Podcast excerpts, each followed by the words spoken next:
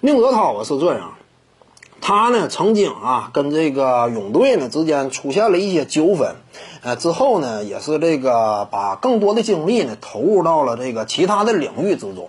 我感觉呢有时候啊运动员就是这样，你可以长得非常帅，长得呢颇具偶像气质，看起来呢你真要说跟那些电影明星相比呢，呃你都不不虚，因为确实嘛游泳运动员就有这方面的特点。你比如说孙杨。你这人长得怎么样？可能说仅就脸这个角度来说呢，跟一些电影明星相比还差一点。但你要是把身形、身体条件综合一对比呢，那扇子面身材立刻优势就凸显出来了。两米左右的大个，那整个身条可以说相当这个完美了。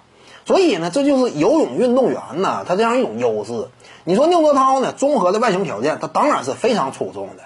但是呢，有时候就是这样啊，你作为一个运动员，你颜值突出，你外形条件好。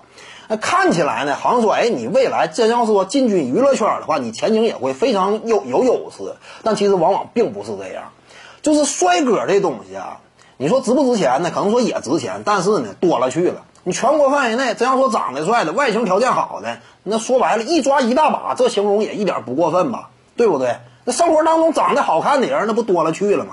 什么才是真正难得的呢？那是在你在职业领域当中取得优势成绩。我们知道宁泽涛，我要是没记错的话，百米自由泳那是拿得出手的，曾经也拿过世界大赛冠军的。你在这种情况之下，你在你职业身份具备的情况之下，你的外形条件才能够让你真正加分。而一旦说你失去了职业运动员的这一层光环呢，仅就外形条件去拼一下呢，我们知道当初在跳水领域当中啊，田亮啊之类的，那你这个真正进入娱乐娱乐圈，你就发现不是那么回事了。而且呢，说白了，那田亮呢，他毕竟在这个跳水领域当中，他取得的成绩那是绝对扎实的。而宁泽涛呢，客观的讲啊，他在游泳领域当中呢，取得了一定的成绩，达到了一定的高度，但没有那么扎实，他远达不到孙杨那种级别。你没有达到这种级别的情况之下，啊，这会儿呢，我就开始想其他的一些出路了。一旦说你脱离了职业运动员、顶尖职业运动员的这个身份，你的外形条件，说白了不那么值钱了。对不对？这就现实情况。各位观众要是有兴趣呢，可以搜索徐静宇微信公众号，咱们一块儿聊体育。中南体育独到见解就是语说体育，欢迎各位光临指导。